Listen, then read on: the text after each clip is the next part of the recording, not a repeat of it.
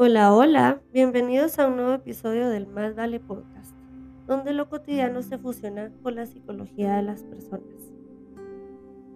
Uno nace, crece, entre que crecemos vamos viendo y decidiendo qué hacer con nuestras vidas, y luego inevitablemente morimos.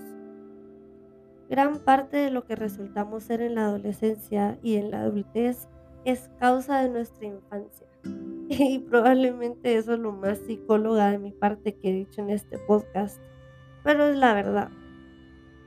Cuando somos niños vamos por la vida absorbiendo todo nuestro entorno, aprendiendo cómo podemos sobrevivir con el menor daño posible, porque tenemos un ego que le huye a las heridas, a la debilidad y a la vulnerabilidad.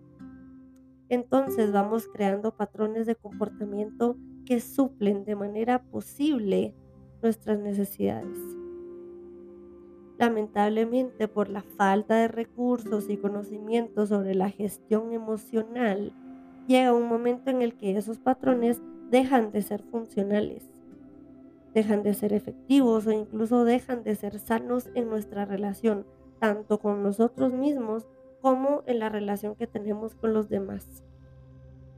Yo fui claramente de esas personas que creció sobre exigiéndose a sí misma, creando patrones de perfeccionismo e infinitos, infinitos issues que se basan en la necesidad de tener el control de las situaciones. Porque en mi cabeza así se evita el caos. y todo eso me llevó a prácticamente huirle al cambio. Para mí el cambio implicaba riesgos y eso implicaba amenaza de destruir mi estructura, mi paz. Y si no lograba tener control sobre la situación, entonces me daba angustia intensa por la preocupación de defraudar a los demás, por no poder lidiar con la misma angustia. Por mucho tiempo viví arrastrando esta idea de si cambio entonces soy hipócrita. cuando realmente me cachaba siendo sumamente distinta en todos mis círculos de interacción.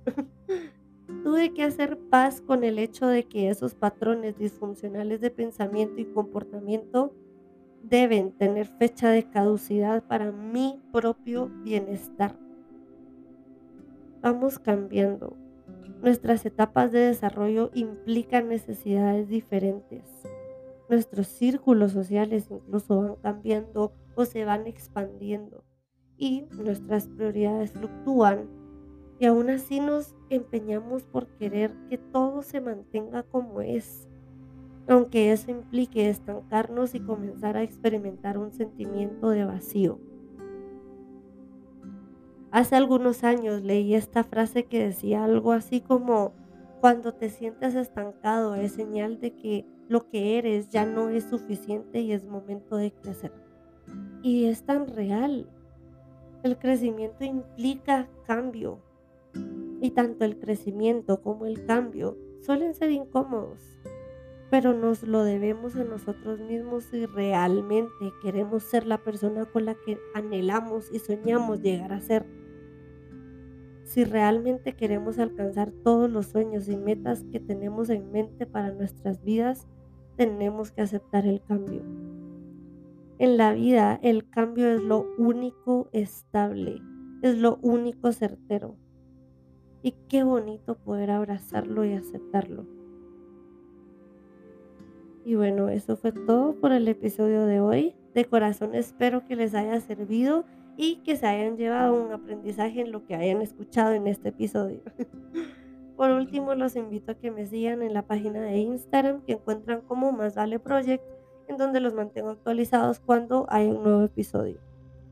Y no olvides, más vale a paso andar que correr y tropezar. Chao, bye.